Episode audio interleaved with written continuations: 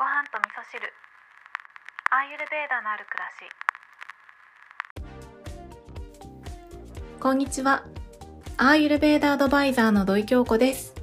昨日のゲスト会はいかがでしたでしょうか？ダイエットがね、テーマということで、アーユルベーダ的なダイエットのお話を、まあゲストさんと一緒にね、お話しさせていただいたんですけれども、どうしてもね、痩せたいなとか、綺麗になりたいなとか、なんかもっと健康になりたいなとかっていうと、こう、裏技ないかなとか、近道ないかなっていうのを考えてしまいがちだと思うんですけど、アーユルベーダ的な考え方で言うと、結局ね、当たり前のことを当たり前にやるっていうのが、一番近道だったりするんですよね。ぜひね、まだ聞いてない方は聞いていただけたらと思います。はい。で、今日はですね、あの、リスナーさんからいくつかメッセージをいただいてたのでご紹介しようかなって思ったんですけど、あのーこの番組はですね、いつも前日に録音をしてるんですけど、ちょっとね、今日は立て込んでしまっていろいろと、すでにですね、夜中の1時半を過ぎているので、あの、リスナーさんへのね、こう、心を込めたお返事っていうのは、もうちょっとちゃんと喋れる時にね、お返事しようかなというふうに思います。で、いきなり本題に行こうかなと思うんですが、今日は終わりから考えるっていうお話をしたいんですね。でこれ何のお話かっていうとですね、私のこの番組はですね、毎回簡単な台本というか、構成を考えてからお話をしてるんですね。でお話しする時にいつも起承転結の4個まで考えてるんですけど一番最初にケツの部分一番最後のとこから考えるんですねここを決めてから逆を追ってね最後に起承転結の木の部分を付け足すみたいな感じでいつもね構成を考えているんですね。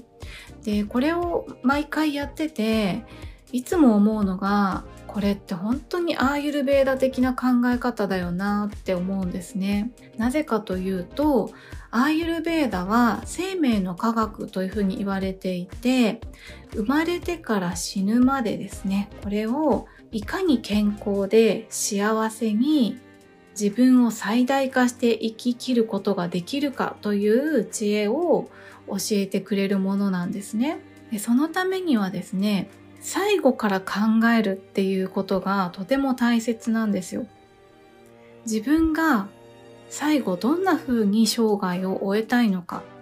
自分が亡くなる時にどんな気持ちでありたいのか、周りにどんな人にいてもらいたいのか、どんな環境にいたいのか、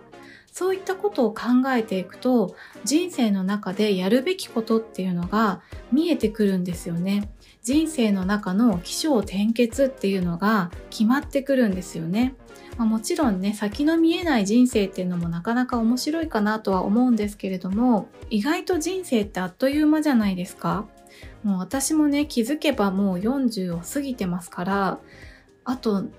何年あるのかなって考えると、まあまだ半分以上はあるかなっていうふうに思うんですけど、あアーユルベーダでは一応寿命を全うすれば120歳まで生きられることになっているので、まあ、そう考えると人生まだ3分の1かなっていうとこなんですけど、まあでもまあもう3分の1まで来てしまっているので、私はですね、このアーユルベーダに出会ったことがすごく大きくて、人生のケツを考えることができたんですね。それで今このポッドキャストの発信においても特にねこれを仕事でやってるわけではないんだけれども自分の人生の中でどうありたいかっていう姿を決めることができた理想の自分っていうのを